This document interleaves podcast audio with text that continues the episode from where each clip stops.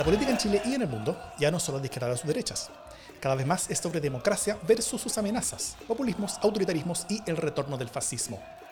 Las amenazas a la democracia crecen y tienen sus espacios y medios. La defensa, promoción y proyección de la democracia también merece los suyos. Ese es nuestro objetivo. Soy Jimena Jara desde Salvador con Providencia, donde las cacerolas dieron paso a los gritos de felicidad el domingo pasado. Yo soy Pia Mundaca de los barrios del Hospital del Salvador. Y yo soy Davor Mimisa desde Plaza Italia, donde decenas de miles acaban de celebrar la rotunda victoria del plebiscito y el momento cúlmine de la historia de la democracia chilena. Hoy celebramos, esto es Democracia en LSD.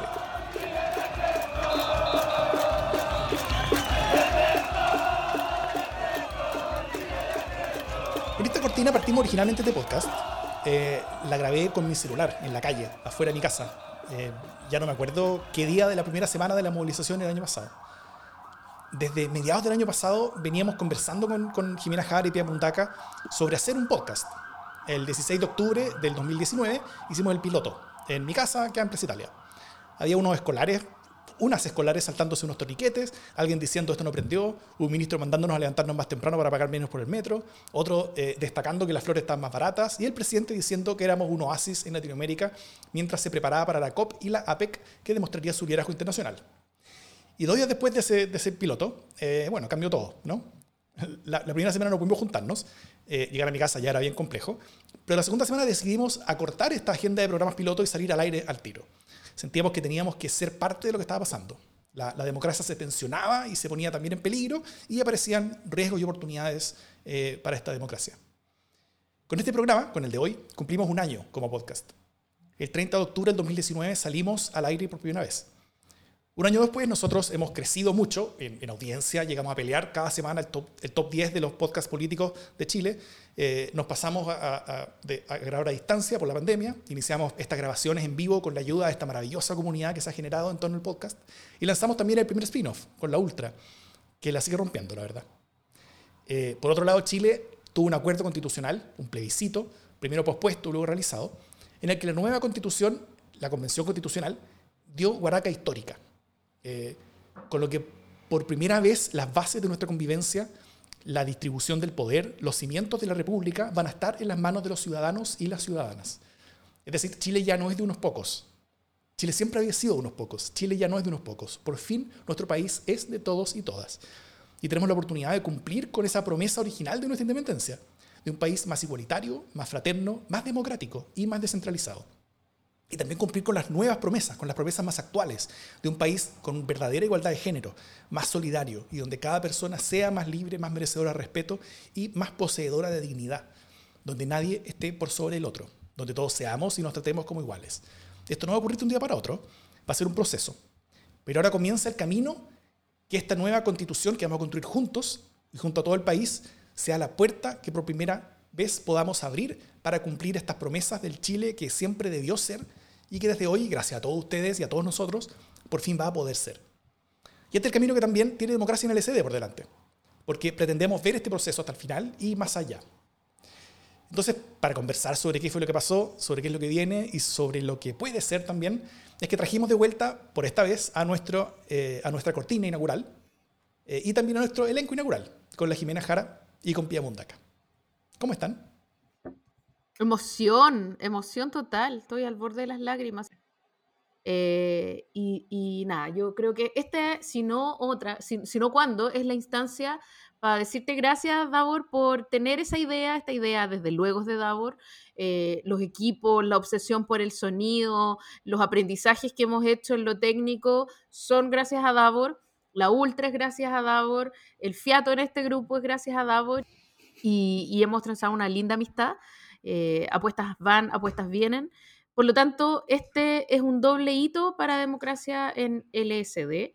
Eh, para mí en lo personal y para este grupo. Ah, pagué mi apuesta, ahí está mostrando Davor, eh, acaba de mostrar en la pantalla que pagué la apuesta porque quedé, quedé, perdiendo gracias a que Davor fue más optimista y esta vez ganaron las buenas noticias, ¿no? y nada, pues quisiera que entráramos sin más eh, en, esta, en, esta en esta nueva fase de Chile, qué emoción, eh, qué rico que nos está acompañando la Pía. Y quiero preguntarles primero, eh, más allá de las emociones, de, las sensaciones, yo aquí desclasifico, aquí lo digo y aquí lo niego, bajé a, bailar a la calle, o sea, sola, como sola, pobrecita, y hay grabaciones de eso. Eh, pero todo valía ese día. Así que, eh, pero más allá de la alegría, ¿qué significan los resultados? ¿Qué significa esta mayoría tan grande? y sobre todo cuáles son las responsabilidades que trae aparejadas para la clase política esta, esta tremenda mayoría del pueblo, ¿no? Como de alguna manera, siento yo, y esto es lo que quiero cotejar con ustedes, eh, la, ciudadanía hizo su parte, ¿no? Y, de qué manera. Eh, participación histórica en votos absolutos, también la mayor participación desde el voto voluntario eh, por lo tanto, la gente ha hecho su cuento y lo ha hecho bien. Y ahora la gran pregunta es, ¿qué va a hacer la clase política frente a lo que viene? ¿no? Eh, y aquí una, nota al margen, aplausos para el desempeño que finalmente tuvo el CERVEL, ¿no? que tuvo varios contratiempos en el camino, que otras veces ha tenido varios problemas, pero esta vez lo hizo fantástico y menos de tres horas después de, cerrar las mesas ya teníamos súper claro el panorama. Eso. ¿Cómo están? Hola, Pío. Hola. Oye, me sumo a todas las palabras que dijo la Jime hacia Davor. Davor fue el que me escribió cuando yo estaba eh, estudiando el máster afuera, cuando no nos conocíamos para invitarnos, para invitarme. Davor fue el que nos retaba cuando nos metíamos ruido eh, durante la grabación.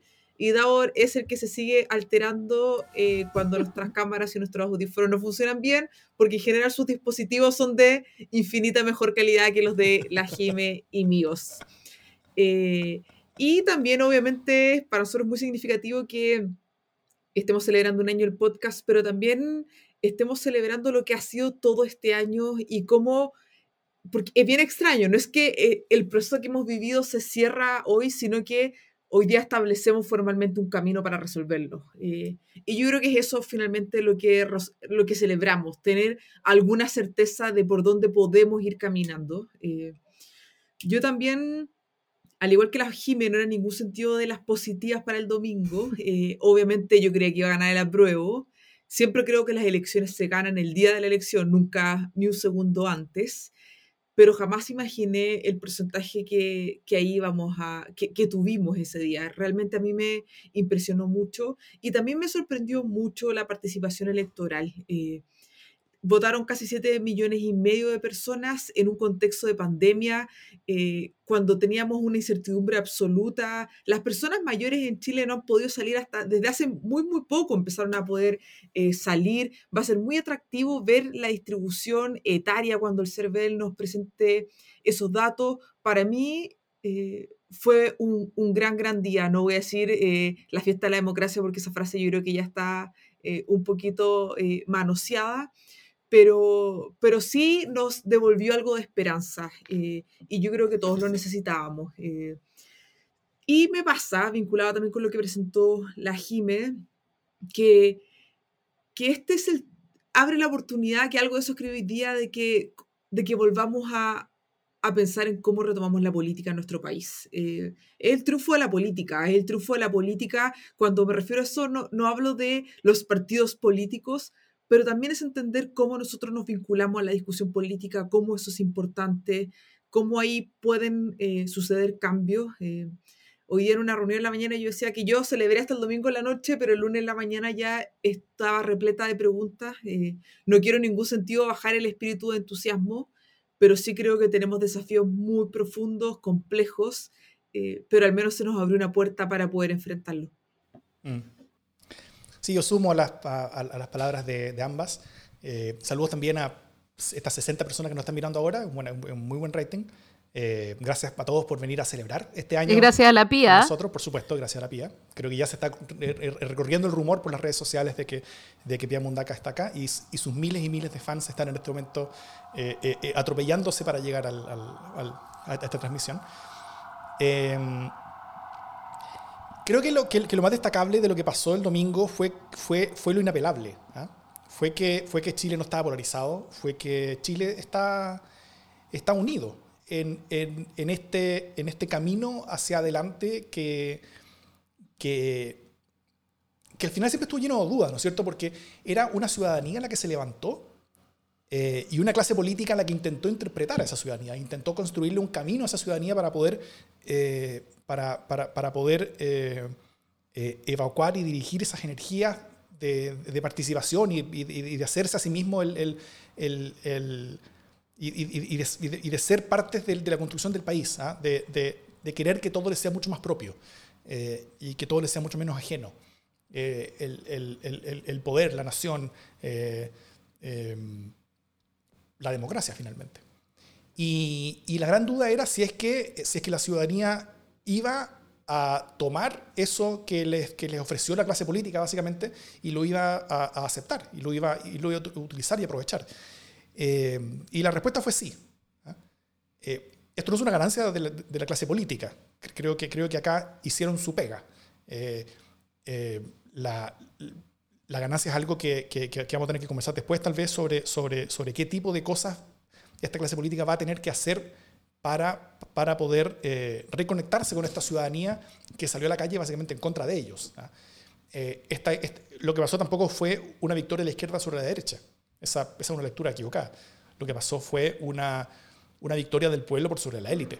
Las élites, élites políticas, económicas, morales, institucionales, académicas, todo tipo de élites están hoy día muy impugnadas y, eh, y, y, que se demuestra también por, por, por quizás el, el, principal símbolo de que, salvo, no sé, Colchane y, y, los Emiratos Árabes y, un par de lugares más del extranjero, eh, los únicos lugares relevantes como en población eh, que, donde, donde, ganó el rechazo fueron las tres comunas más ricas de Chile, Vitacura, Las Condes y Loanechea. Eh, y en todo el resto, eh, la, la, victoria del, del, del apruebo fue arrolladora. O sea, eh, ninguna comuna se acercaba al resultado de las Condes. eh, como que está Vitacura muy arriba, lo eché un poco más abajo, las Condes un poco más abajo y después muy lejos la siguiente comuna, como, como relevante en población, digamos. En, en, en, Colchane votaron 500 personas, entonces ahí, ahí, ahí, es cosa de, de, de, que el alcalde RN como que se movilizó bien nomás con, con, con su gente y listo. Pero eh, todo eso abre, abre bastantes, bastantes dudas y preguntas y yo creo que abre una, una especie como de, o, o, no abre, sino que deja de manifiesto una grieta que ya existía. Y una grieta que todo el país veía, pero que esta misma élite que hoy día está un poquito desconcertada no, no veía o, o, insistía en negarse a ver tal vez. Y, hoy yo creo que, que, que, estamos en el momento de, de las luchas entre los, entre, entre, los significados, ¿no es cierto? Hay, hay, hay una disputa entre los relatos, eh, qué es lo que, eh, sobre qué es lo que pasó y qué es lo que significa. Entonces, no sé, pues, veamos cuál es el relato que, que, que, que nosotros creemos que debiera, eh, que debiera salir de, de, de, esta discusión y que debiera también guiarnos sobre la construcción política y sobre la convención que viene más adelante. ¿Qué ves tú sobre eso, Jiménez? Sí. Mira, a propósito justamente de, de cómo han sido leídas estas cosas, yo quiero sacar algunas cuentas alegres. Y la primera es que ningún partido se ha arrogado el triunfo. Y eso me parece eh, no te voy a decir un súper acierto porque era mínimo, no de recato, pero, pero me parece que por lo menos eh, no se arrancaron con los tarros en eso y eso está súper bien. O sea, permitieron que el triunfo de la ciudadanía fuera de la ciudadanía. Si bien celebraron eh, como corresponde, ¿cachai? De alguna manera se entiende, creo yo, hasta ahora que esto es una gesta completamente ciudadana, ¿no? Y como pocas veces, porque además no hubo gente que canalizara, no hubo intermediarios, eh, fue gente movilizada. Eh, y, y, lo primero que quiero decir es que el otro día estuve como juntando consignas, ¿no? Y, y se me hace muy clara la narrativa que ha tenido la ciudadanía en todo este tiempo. Si tú piensas, las consignas son eh, Chile despertó, que es con la que partimos nuestra, nuestra cortina, ¿no? Eh, Chile despertó, eh, no estamos en guerra, estamos unidos, eh, nunca más sin nosotros y sin nosotras. Eh, tienen todas que ver con que estamos, no estamos enojados, pero simplemente no estamos dispuestos a seguir siendo ignorados, ¿no? Y no tiene que ver con el demandar protección, con el demandar limosna, tiene que ver con una ciudadanía que tiene conciencia de su propio poder y que dice basta. Eh, y esa ciudadanía hoy día eh, demuestra hasta qué punto tiene razón, ¿no? Eh, veía en un tweet, alguien decía la otra vez, cuando estáis en una fiesta eh, y ocho personas dicen una cosa y dos dicen otra, esa fiesta no está polarizada, hay dos hueones dando la cacha. Y, y, eso es básicamente lo que pasa, ¿no? Aquí hay gente que está alienada y gente que está en la realidad. Y eso se ve súper fuertemente. ¿Significa eso que tenemos que construirle un muro? Eh, Puentes. Eh, eh, claro, sacarlos de acá. No, es, o sea, primero yo, de una manera asquerosamente cursi y estúpidamente confiada en la comunicación humana, creo que hay un problema que tiene que ver con el no ser capaces de entrar en la realidad del otro, ¿no? O sea, mm. con el desconocimiento. Eh, en algún momento Davor me mandó un artículo, eh, o más bien le trajiné un artículo del MIT que dice que el problema eh, no, no, es solo la distribución de la riqueza, sino que no nos mezclamos, ¿cachai? Que hay un estudio del MIT que dice que no nos mezclamos y que esa es una tragedia. y por lo tanto lo que estamos viendo acá es el fruto de muchos años de segmentación también territorial, ¿no? y, y entonces perdimos la capacidad de traducirnos. Ahora, por un lado perdimos la capacidad de traducirnos, pero por otro lado también nos farreamos la posibilidad de leernos. Y en esta misma línea de las narrativas, eh, el gobierno siguió respondiendo de una manera muy curiosa mm. a, las demandas de la ciudadanía. ¿no? Si el año pasado nosotros hablábamos y decíamos el gobierno parece que estuviera en Júpiter, eh, este domingo, que era el momento en el que fue más claro que nunca el mensaje, eh, el gobierno dijo cosas increíbles como nos vamos a poner de pie. Eh, en estos momentos de adversidad es cuando, no sé, es como cuando se ve el temple. Eh, hablaba el presidente en un tono como si hubiera habido un terremoto y nos estuviera prometiendo que en adelante vamos a salir de esta catástrofe. Y por lo tanto él estaba hablándole al 20% de la gente que estaba triste y les estaba diciendo nos vamos a poner de pie, porque Chile entero estaba de pie en otro lado, ¿no? Eh, paréntesis, pucha, qué bueno que Providencia no está en, ese mundo de guetos. Salvamos, salvamos hoy día. tendríamos que estar calladitos. Eso, eso respecto de la narrativa.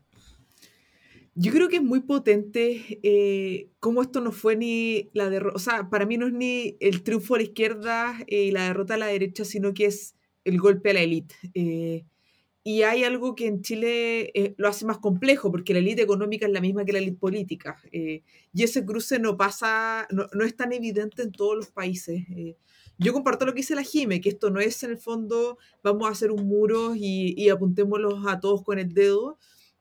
El desafío obviamente es tender puentes, pero, pero hay algo muy potente que habla de la experiencia vital que tienen en territorios donde pareciera ser que no es necesario cambiar nada, eh, porque finalmente es eso, eh, son experiencias vitales que, que les deben hacer evidente por qué hay que cambiar si estamos bastante bien. Y, ese bastante bien o casi perfecto eh, en ningún sentido refleja una realidad nacional, ni siquiera una realidad regional, sino que es una realidad muy, muy focalizada, pero sobre representada por también como por lo desigual que es el acceso al poder y a las discusiones públicas hoy día en nuestro país. Sí. Em, finalmente esto, esto tiene que ver un poco con, con segregación, tiene que ver un poco con, la, con, con, con cómo la élite se ha movido cada vez más hacia la cordillera, con cómo eh, construyeron autopistas que pasan por debajo de la ciudad para poder salir del país o, o, ir a la playa sin tener que toparse con nadie más. Eh, hay, hay, hay, maneras en las cuales eh, ya no hay conexión ninguna no hay, no hay espacios comunes en, en, el espacio público, en la salud, en la educación, en la política, en, en el descanso, en el juego, en el goce, nada. ¿ah? Entonces, ni siquiera en el estadio. La, la, la, gente contrata el, la, cuestión satelital y, y, y, ve los partidos desde, desde, la comunidad a su casa nomás. Eh, y, no hay nada en el que, no, hay ningún espacio en el que Chile se mezcle. Eh, en, el que, en el que este pequeño grupo que vive en esas tres comunas y también en otras, o sea, yo, yo me siento parte como social de ese grupo, no, no, me, no, me, voy a hacer el pillo, eh, soy, soy, soy cuico bajista, sí, pero, pero, pero cuico al fin y al cabo, eh, pero, pero ese, ese, ese grupo finalmente hoy día no, no conoce las experiencias de nadie más y por eso no es capaz de ponerse en el lugar del otro. eh, los lugares de trabajo están profundamente segregados. Almuerzan en, comedores distintos. Tienen, eh, este, trabajan en pisos diferentes. Eh, aunque, aunque estén en el mismo edificio, trabajan en pisos diferentes. O muchas veces está el, edificio ejecutivo que está en, en, Las Condes, o cada vez más los, edificios ejecutivos se, están poniendo hasta la dehesa hoy día. mientras las plantas de producción pueden, estar en Renca o en Antofagasta o en, o en, o en cualquier parte de Chile. Y obviamente los, impuestos corporativos se pagan en, las Condes o, la ESA, ¿no?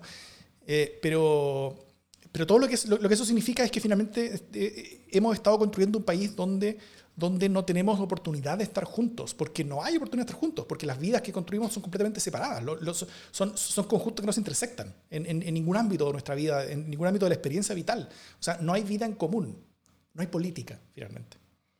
Y, y lo, y lo, que eso genera es, es, es, una gran pérdida de oportunidad y un gran riesgo y un gran peligro.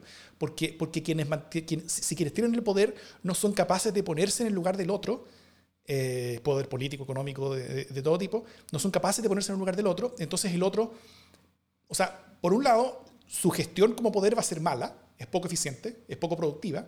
Las empresas en Chile, mientras estén siendo llevadas por personas que, que, que que no conocen la realidad chilena, eh, son empresas que toman malas decisiones y que, y, que, y, que, y que aportan menos al crecimiento de lo que podrían aportar si estuvieran más conectadas.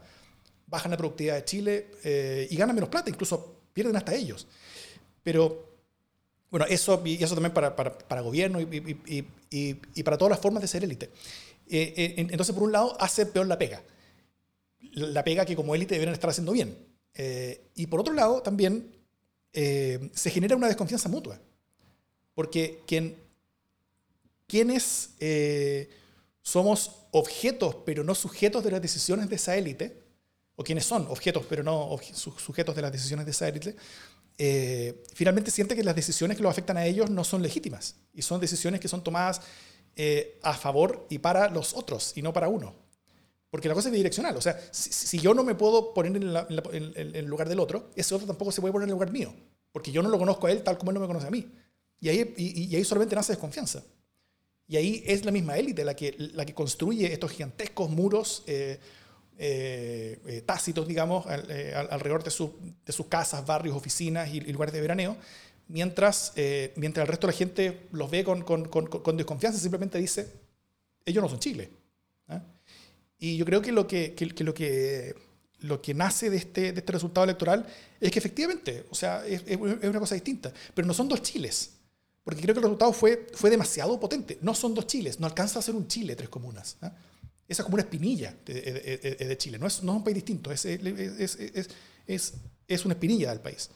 Y, el, y, y, y, lo que hay que hacer con las espinillas, o sea, es, no es no es reventarlas tal vez, sino que es como reincorporarlas, como echarse una cremita, intentar hacer que vuelvan a ser parte del cuerpo, que vuelvan a ser parte como de, como de las cosas normales.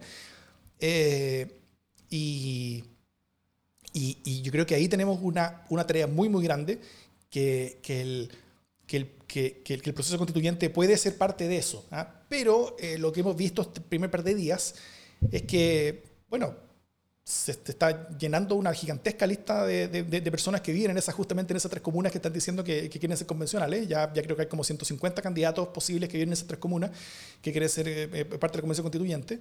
Y eso es como no entender nada, ¿no es cierto? Eh, eso es como no haber leído lo que, lo que, lo que pasó. Y, y yo creo que, es, que, es, que esa película de, de, desconexión continuada me preocupa en cuanto a que a que el, dictamen, eh, lo que pasó fue tan duro, tan claro, tan evidente, tan, tan robusto, tan, tan, tan, eh, tan indiscutible, que el hecho de que no se esté escuchando bien o que las primeras reacciones no estén siendo unas que están aceptando lo que pasó, sino que incluso como, como, como, negándose a ello, eh, puede ser peligroso, creo. Sí, yo solo dos cosas. La primera respecto de las espinillas que creo que quizás no fue la mejor figura porque las espinillas, no sé si porque soy socialista, pero las espinillas yo las reviento y las reviento con todo. Pero eh, si tuviera que pensar en una mejor analogía, quizás diría que esas comunas son como, son como las pechugas, ¿no? O sea, tienen demasiada tensión y demasiado poder en un cuerpo que debería estar un poquito más equilibrado.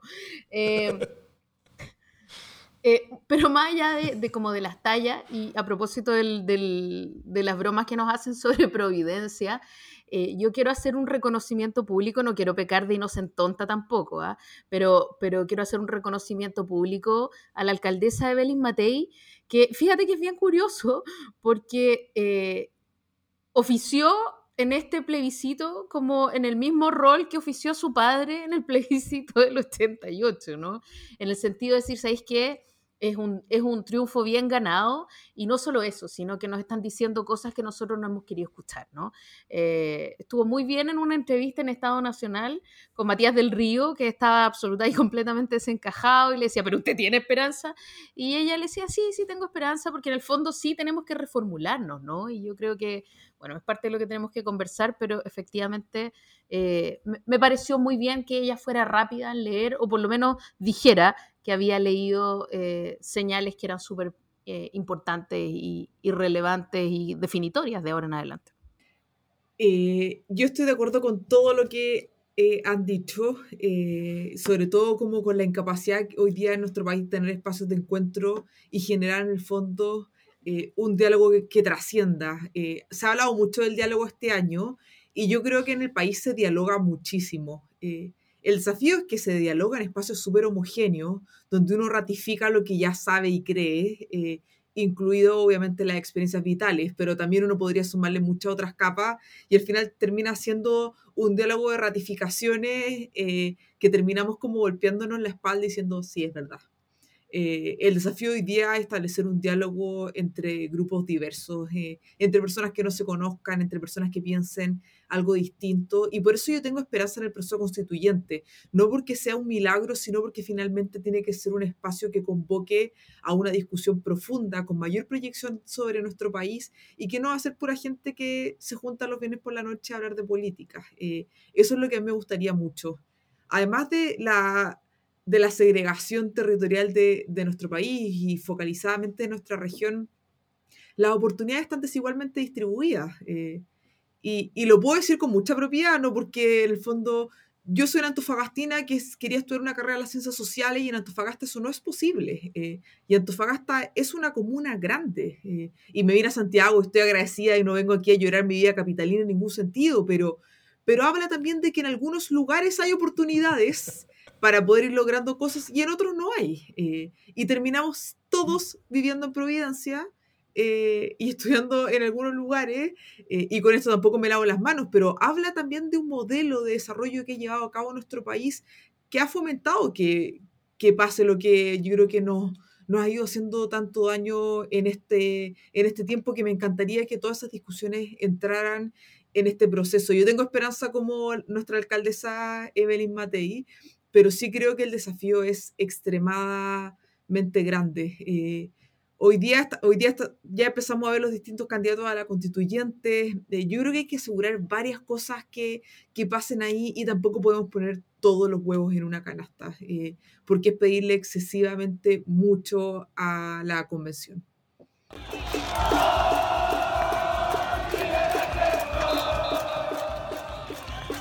Em, una vez anunciado el triunfo de la y de la Convención Constitucional, todas las luces, toda la atención, toda la tensión también, la tensión dramática de la política, pasa a la Convención Constitucional, eh, que queda como la instancia depositaria de toda esta inmensa energía democrática desplegada de manera inapelable y movilitaria por la ciudadanía chilena.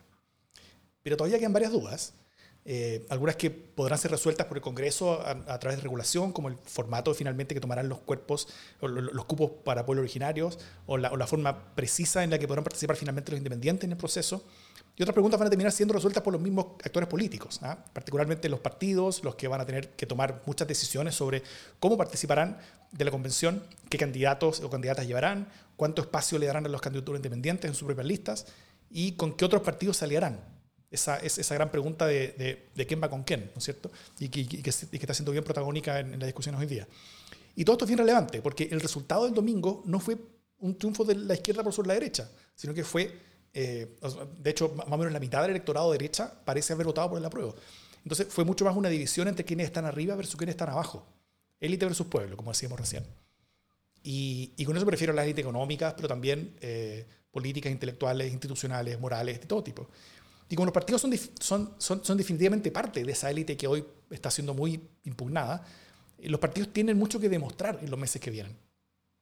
Y, y eso creo que tiene que ver con permitirle el mayor espacio posible a los independientes y terminar de acordar la forma de participación del pueblo originario, de darle mucho espacio a, independientes en sus propias filas y también de promover, incorporar en sus candidaturas a mucha dirigencia de base, que hoy está súper alejada de los partidos y que, y que sin la ayuda, la ayuda de ellos probablemente no van a tener la oportunidad de llegar a la convención.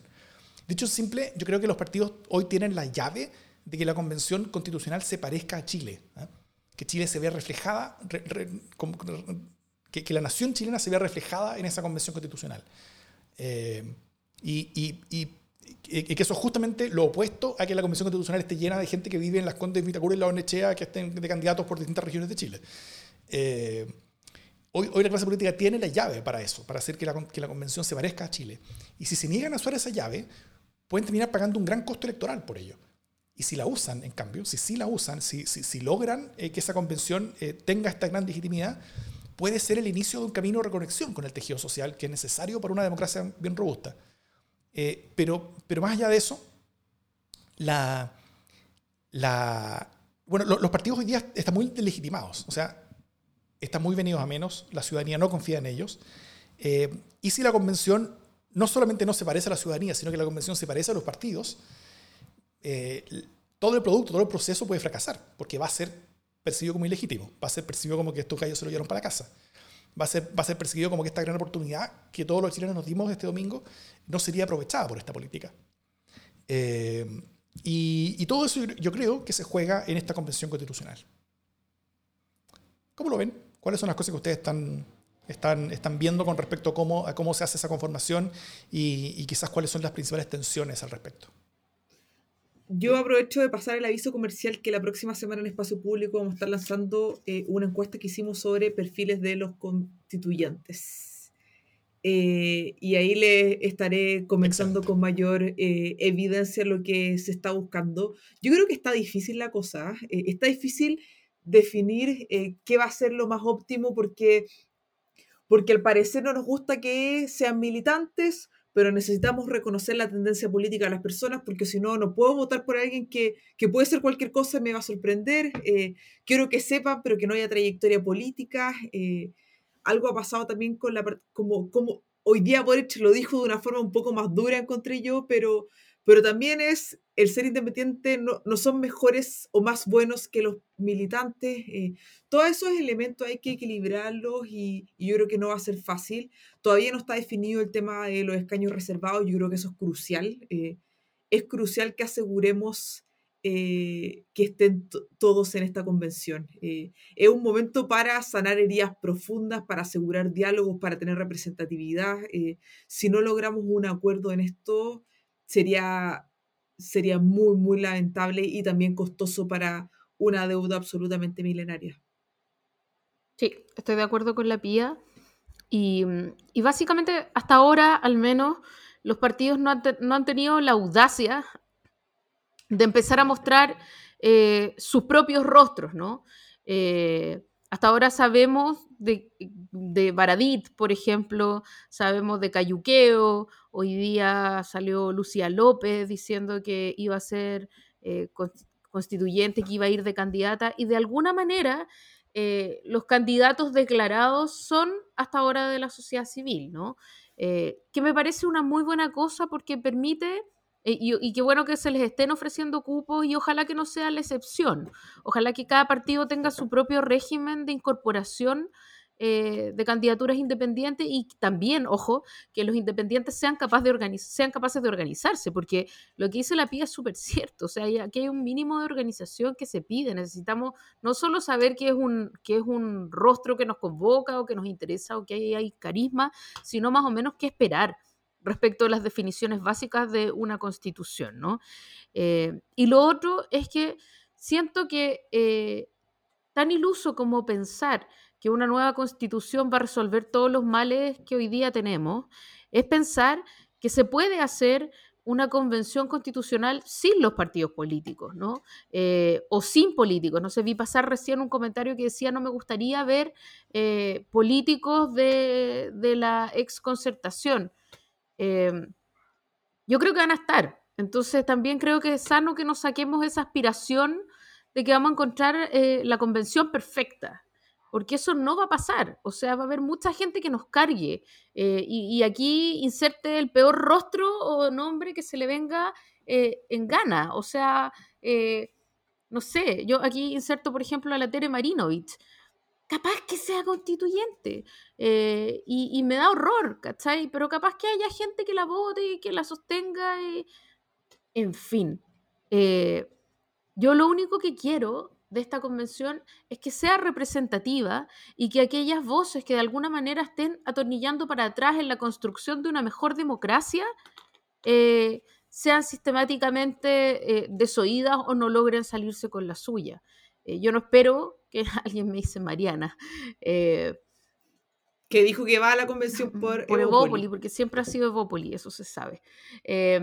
bueno, pero, pero básicamente va a haber un montón de gente que nos cargue. Eh, políticos, eh, gente del mundo religioso, empresarios, etcétera, pero gente que está en Chile, ¿no? Eh, y yo no quiero así aquí ser tan purista de decir, oye, ojalá que esa élite representen el 20%, porque eso es lo que toca por proporcionalidad. Probablemente no va a ser de esa manera, pero sí es súper importante que haya una suficiente representación de la diversidad que tenemos como país, de las distintas voces, de, las distintas, de los distintos eh, pueblos y ya sabemos que va a haber mujeres, ojalá que haya de la diversidad eh, sexual, ojalá que haya suficiente diversidad. Eh, porque de eso se trata finalmente, ¿no? Y entonces empezar a decir, ¿cómo, ¿cómo voy a cuadrar yo mi equipo perfecto? Probablemente nadie va a estar contento pero, pero ya es bastante bueno eh, que hayamos logrado que sea una instancia 100% democrática. Ahora hay que jugársela por la organización. Bueno, como, como, como, presentaba, yo, creo que los partidos tienen esta, gran disyuntiva donde en forma natural ellos no van a querer ceder mucho poder, ¿no es cierto? Porque como que su negocio es acumularlo. Entonces el, cederlo es algo que va como en contra de, su propia naturaleza y eso, eso es siempre difícil. Pero, pero el escenario que, tenemos hoy día, en, el que todos los partidos están siendo impugnados de arriba hacia abajo, eh, es que los partidos tienen que darse cuenta que si no ceden poder ahora, lo van a perder todo. O sea, se, se, se pueden, pueden acercar el escenario en el que terminen perdiéndolo todo. Eh, estamos viendo un momento populista. Una, una, una, elección con la fuerza que tuvimos de élite versus pueblo es un momento populista. El momento populista puede, puede, puede eh, puede dirigirse en varias direcciones. Una de ellas es que esas fuerzas se absorban a través de la institucionalidad democrática con nuevos partidos con reforma de lo existente. Eh, pero otros caminos de posible solución y salida son las derivas eh, populistas e incluso autoritarias, ¿no es cierto? Que son las cosas de las que hemos venido hablando siempre y, cosas que han pasado en muchas partes del mundo, donde en Chile afortunadamente todavía no ocurre. O sea, todavía no tenemos un, presidente fuertemente populista, de, de izquierda, derecha, centro, de lo mismo, eh, que, que, llegue y diga yo soy el Salvador eh, y síganme a mí y, yo, yo soy el que, el que traduce todas las cosas que ustedes quieren eh, y, que, y que ese sea el camino, ¿ah? en, vez del camino de la institucionalidad de, la institucionalidad de los partidos. Y, y, y esa forma de, de, de, como de, de transmitirles la, la, convicción a los partidos de que, de que la única forma de crecer en poder es la reconexión con la ciudadanía que pasa por ceder parte del poder que tienen hoy día, el poder formal al menos, porque el poder real es, poco, yo creo, pero, pero, pero, pasa por ceder parte del poder formal, cederlo en forma inteligente, cederlo en forma, en forma constructiva. Eh, eso, eso creo que sería, sería muy potente transmitirles ¿ah?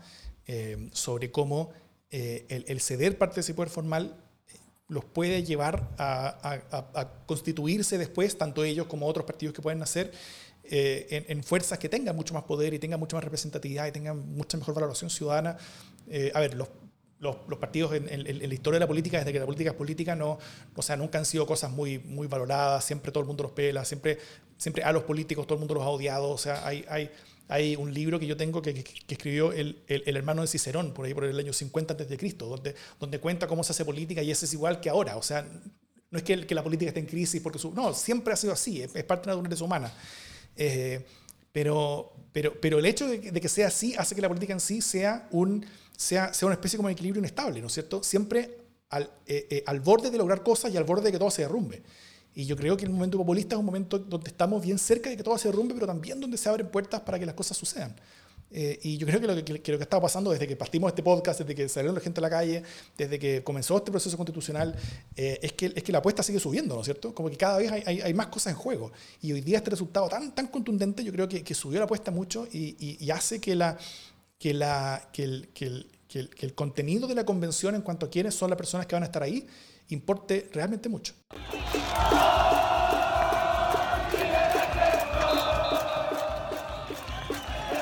logramos en el fondo hoy día canalizar todos los deseos de participación? Eh, yo creo que es una pregunta que ha sido difícil, que tampoco tenemos los mecanismos eh, hoy día más formales o disponibles. ¿Cómo aseguramos que la participación no sea solo mediante las elecciones eh, tradicionales que ya conocemos? Eh, Va, vienen tiempos de mayores plebiscitos ciudadanos, eh, con mayores dientes, porque hoy día existen algunos mecanismos, pero quizás no, no, tienen todos los espacios necesarios. ¿Cómo lo ven ustedes hoy día? ¿Cómo vamos pensando o flexibilizando nuestras lógicas democráticas para asegurar que eh, el deseo de participar pueda ser canalizado?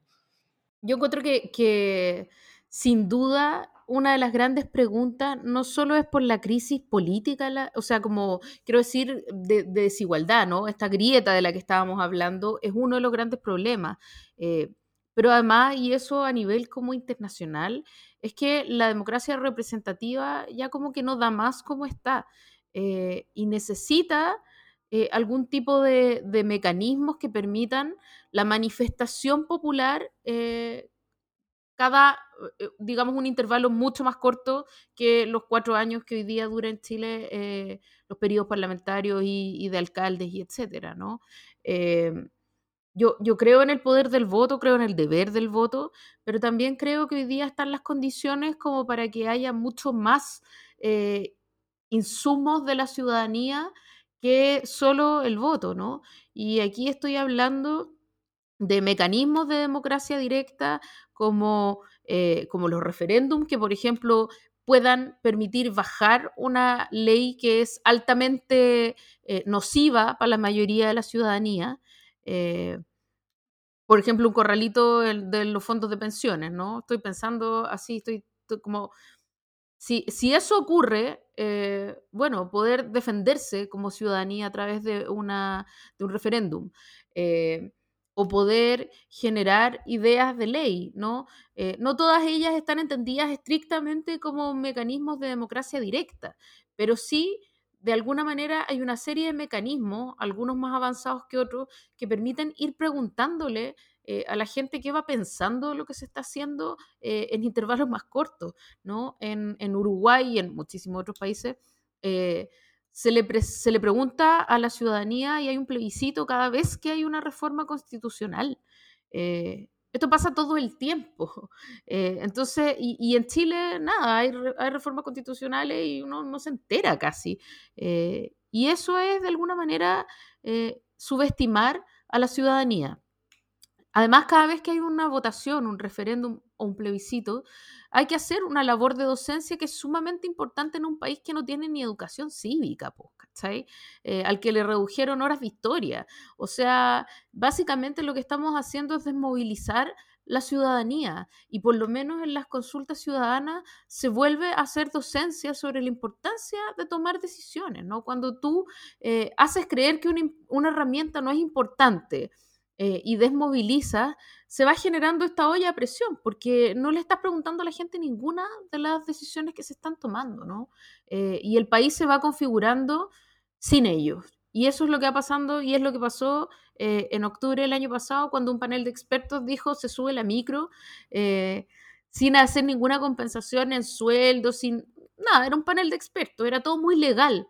Eh, pero era altamente nocivo eh, en la democracia porque no hay procesos de deliberación colectiva, ni hay oreja, estamos alienados, o sea, todo eso sumado es súper terrible, ¿no? Y no da, entonces no da con los mecanismos que eh, nos permite hoy día la democracia para pa poder mantener una democracia sana, ¿no? Necesitamos tener vacunas en contra de, lo, de los reventones, de alguna manera, de las espinillas. Que esa analogía estuvo un poco asquerosa ahora, la verdad. ¿Para qué te voy a mentir? Era, era, era como una forma como, como, como eh, figuradamente de, de, denigrar tal vez de alguna manera, pero bueno. Em, yo, yo estoy bien de acuerdo, creo que, creo que, la, que la democracia representativa está, está, está tocando su techo eh, y la ciudadanía espera mucho más que lo que la democracia representativa puede dar. Entonces tiene que ser complementada. Y yo creo que tiene que ser complementada, no o sea, primero, eh, hay, hay, mucha gente que dice que, que, la democracia tiene que ser, pasar a ser directa, pasar a ser, y yo creo que no. ¿ah? Creo, que, creo que cualquier otro modelo es peor si, si, es reemplazado total y completamente por él. O sea, la, la democracia directa es peor que la, que la representativa. Eh, los, eh, hay, hay, varios ejemplos hoy, hoy, día en el mundo, por ejemplo, no sé, pues yo, yo, yo, yo siempre cito la, lo, los gigantescos ejemplos de, de, votaciones directas que hay muchas veces en, Estados Unidos y cerca de la mitad de ellas, eh, de, de, grandes decisiones constitucionales a, nivel estatal que son decididas por, por referéndums donde todo el mundo vota, eh, son decididas por las, mismas, por las mismas corporaciones que tienen intereses en esa votación, que llenan todo de propaganda y, utilizan sus recursos y, y, hacen que nada pueda competir contra ellos y finalmente eh, imponen sus propios relatos e imponen su propia decisión. Entonces, al final, los referéndums terminan siendo como, un mecanismo de las corporaciones para aumentar su propio poder. Y, y, eso es la democracia directa, lo cual, lo, lo, lo cual no, no, nos debiera dar miedo.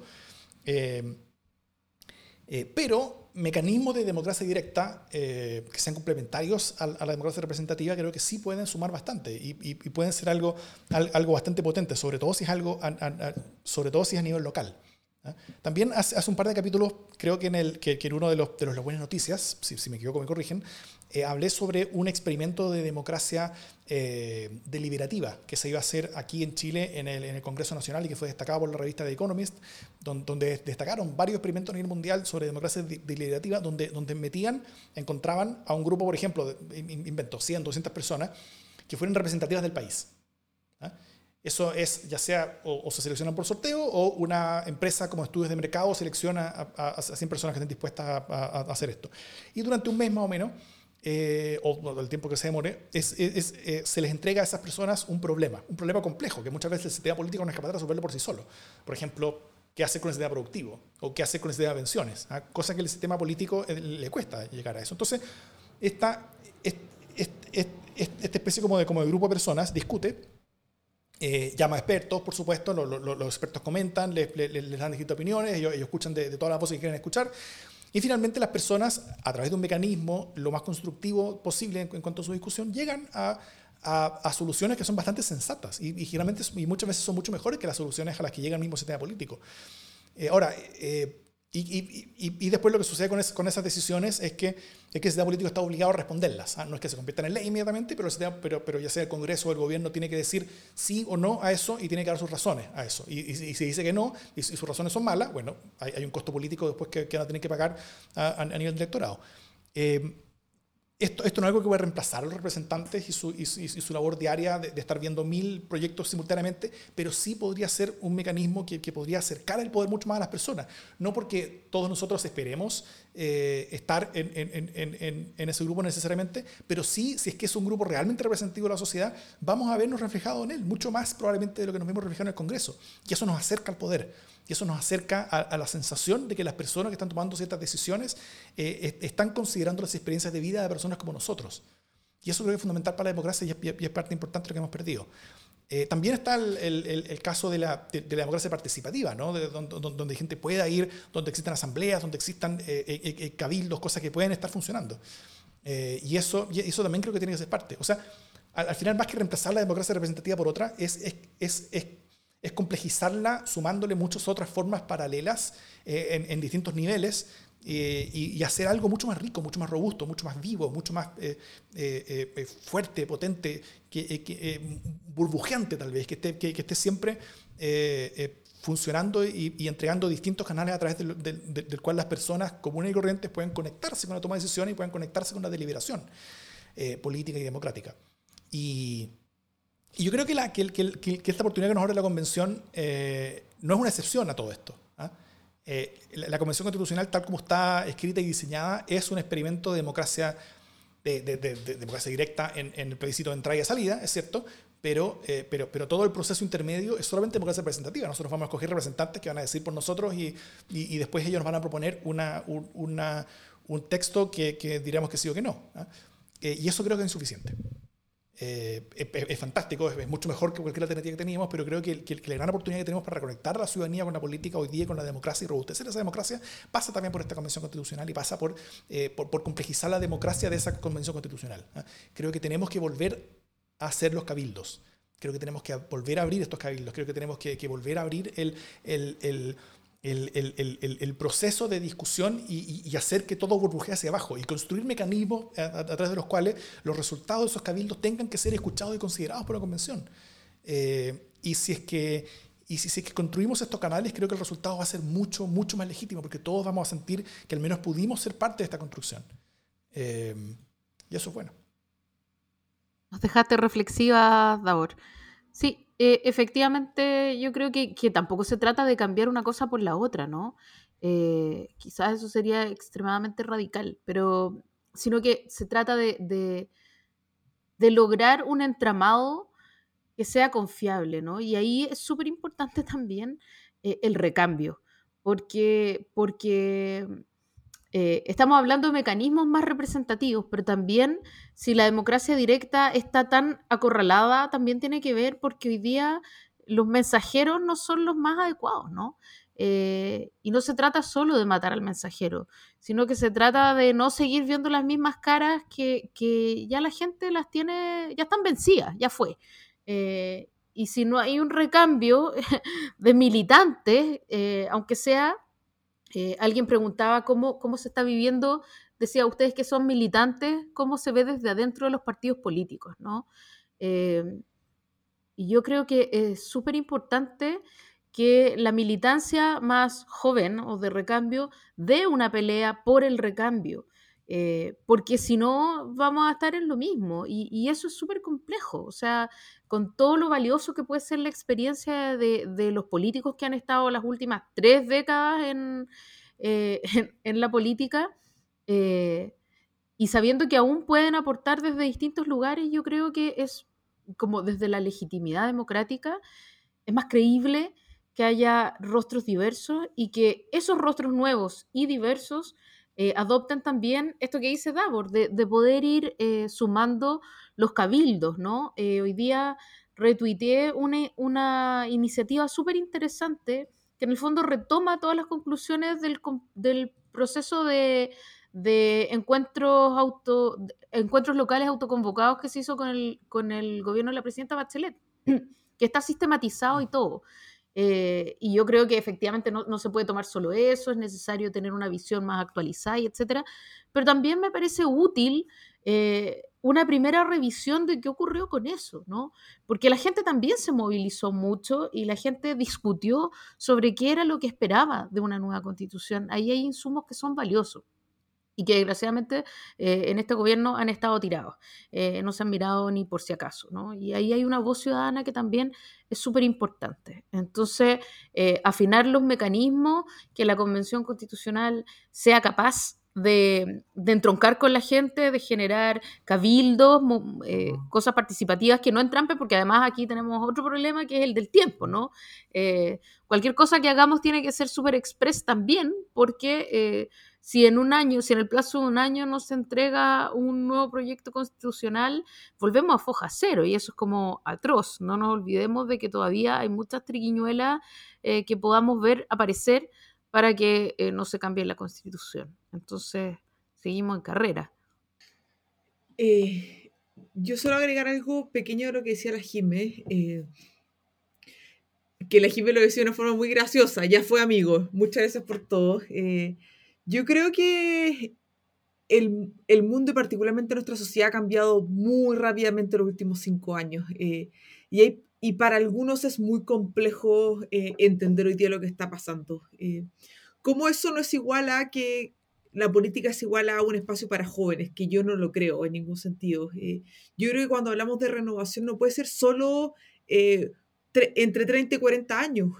muchas veces pueden haber personas harto más adultas eh, que el bloque 30-40, que, que, puede ser un tremendo aporte y que también es renovación. Eh, me preocupa eh, que haya una sobreidealización de la capacidad y el buenismo asociado a, a quienes somos más lolos. que yo creo que hay muchos que lo pueden hacer increíble y me alegra mucho que estén tomando el riesgo, pero no los conozco a todos y, y, no todos van a ser eh, eh, tan, tan increíbles. Eh, y yo creo que hay que asegurar también esa diversidad en la convención.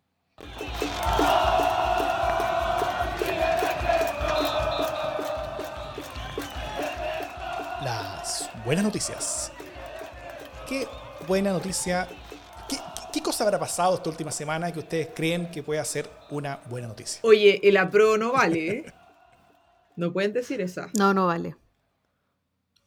Esa es la buena noticia, pero asociado a eso, fíjate, yo eh, estoy esperanzada y creo que, por supuesto, vamos a llegar tarde a esto, pero la definición de escaños indígenas eh, es una buena noticia, ¿no? Que finalmente se esté hablando de este tema que ha sido tan postergado, ¿no?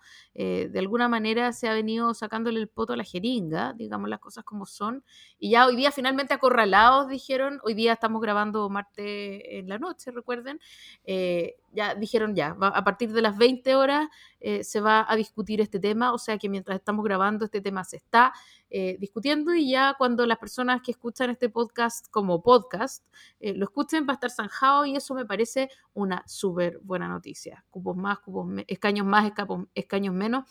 Me parece que, sin eso no habría sido posible eh, iniciar adecuadamente un proceso constituyente.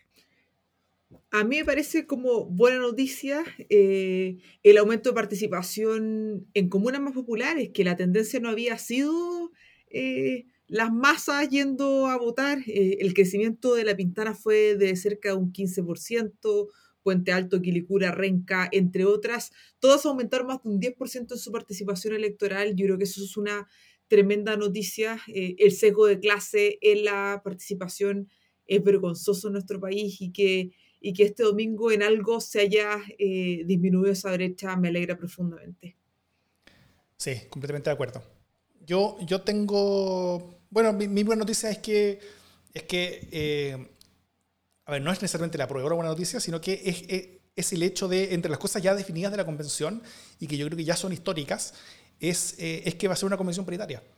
Eh, ese fue un logro importante de un grupo de cientistas políticas que, que, impulsaron este tema y la, y la, y la clase política lo tomó y, y, reconoció su importancia y lo llevó adelante y lo convirtió en, en, en parte de lo que iba a ser esta convención, eh, priorizaron la, la, paridad por sobre otras cosas.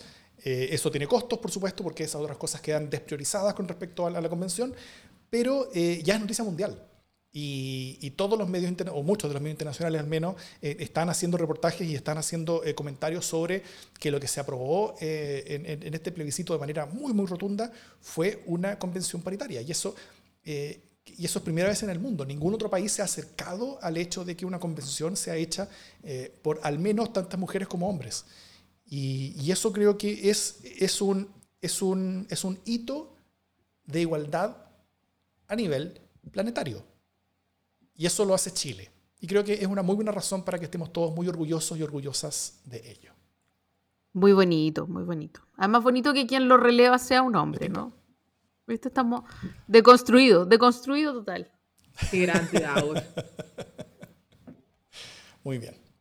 Eh, fueron muchas mujeres, ahí hay algunas que están nombrando entre los comentarios, fueron, fueron muchas que estuvieron empujando eso, tanto las que son, er, er, er, eran parte de la, del grupo de científicas políticas como también de, otros, de, otros, de otras organizaciones también. Eh, eso, ¿algún comentario final antes que terminemos con esta celebración? ¿Qué, qué, qué lección sacan de este año? ¿Ah? Quizás eso sea importante. ¿Qué, ¿Qué, lección sacan de este año, de, esta experiencia eh, podcastística? Daur, te tiraste la tremenda pregunta para terminar, no estaba preparada. Sí, ha sido una tremenda experiencia. O sea, yo había tenido ya experiencia en radio, porque tú cachai. Eh, pero, pero nada, me encanta porque lo siento, lo siento como casa. Y además creo que tuvimos un timing perfecto porque este año ha sido como un siglo. O sea que cuando estamos hablando de lo que pasó hace un año, realmente como, como que pasaron 10. Eh, así que ha sido una experiencia milenaria. Ya siento que este podcast es atávico, ¿no? Y solo, solo quiero que no se acabe este podcast sin hacer constar que yo pagué mi apuesta con el señor Davor Mimisa, que ganó la apuesta respecto de los porcentajes de, la prueba. y no, a mí no me llegó nada, igual yo quería que me chorreara. Me bajó el espíritu del chorreo. Vamos a hacer una comida para compartirlo, ¿no? Si, si, si hacemos esa comida, donde yo voy a guardar este vino, no me lo voy a tomar hasta que, hasta que nos juntemos los tres, ahí eh, te va a chorrear a tu copa. Bien. Alamont siempre lo supo. Muy bien. El único, el, el- el único chorreo en el, en el que puedo creer.